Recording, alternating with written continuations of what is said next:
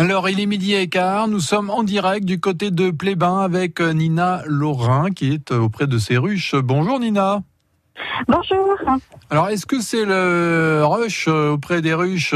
Est-ce que la chaleur montante est en train d'exciter les abeilles à, à sortir?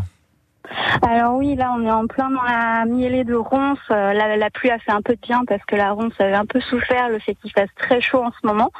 Et là avec les quelques jours de pluie qu'on a eu, c'est super en fait. Le nectar il est en train de bien monter et elles sont en train de récolter et de commencer à remplir les hausses.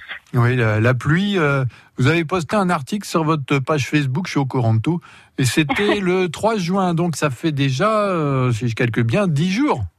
Oui, oui, oui, mais c'est vrai que euh, vu qu'on avait eu pas mal de sécheresse avant, euh, là les quelques jours de pluie qu'on a eu, ça, la végétation a vraiment apprécié.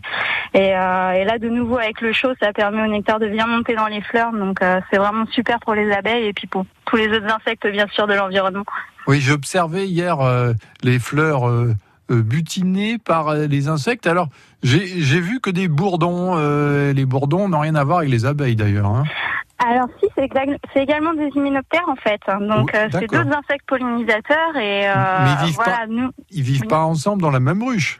Ah non, pas du tout. C'est pas du tout le même mode de fonctionnement. Les abeilles euh, qu'on va avoir dans les ruches, c'est des abeilles dites domestiques qui elles fonctionnent en grosses colonies et qui passent les hivers. Alors que les bourdons, en fait, ça va être euh, tous les ans une, une nouvelle reine qui va créer une petite colonie et qui va mourir à l'arrivée de l'hiver avec les, les comment dire les adultes euh, sexués qui vont se reproduire pour refaire un cycle l'an prochain.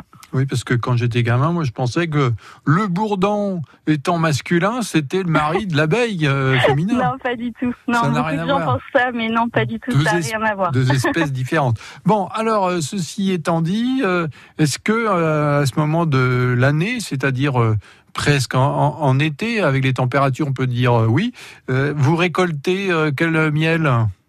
Alors là, pour l'instant, il n'y a pas de récolte prévue. Il faut qu'on attende la fin de la ronce pour réussir à faire une nouvelle récolte. Et après, généralement, ça enchaîne avec le châtaignier.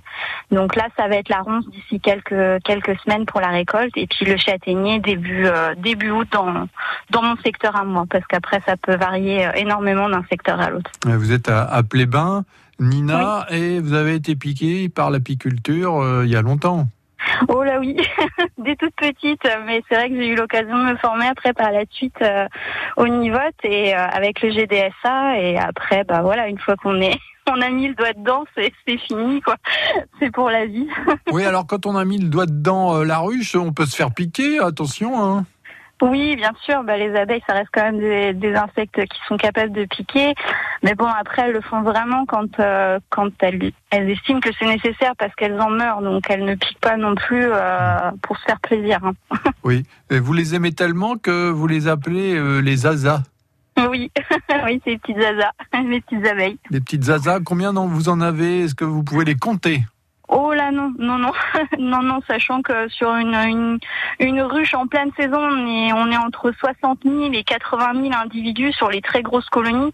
Euh, c'est, en millions en fait. À partir du moment où on a plusieurs ruches, ça, va très vite. hein. Elles sont très très nombreuses. Ok, donc, euh, alors si j'ai bien compris, il n'y a pas de miel en ce moment, mais est-ce qu'on peut s'en procurer si on va sur le- les ruchers de Nina?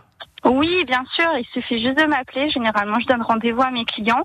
Après, j'ai quelques épiceries fines où je, je vends sur euh, sur Briec, euh, à Châteaulin et également dans la boulangerie, une des boulangeries de, de mon village. Ok, Mais faut pas merci, hésiter à m'appeler. merci euh, Nina Laurin, et donc euh, bis aux zazas. hein. Bah, merci, je leur ferai. Enfin, bon, Bonne journée. je vais pas me risquer à embrasser une abeille quand même. hein. Non, Parce que sinon, euh, j'aurais les lèvres. euh, Qu'est-ce que je Oui. pourrais trouver comme exemple euh, Les bah, lèvres ça de. un peu botoxé. Oui, c'est ça, voilà. Donc, vous choisissez votre personnage botoxé préféré. Ceci étant.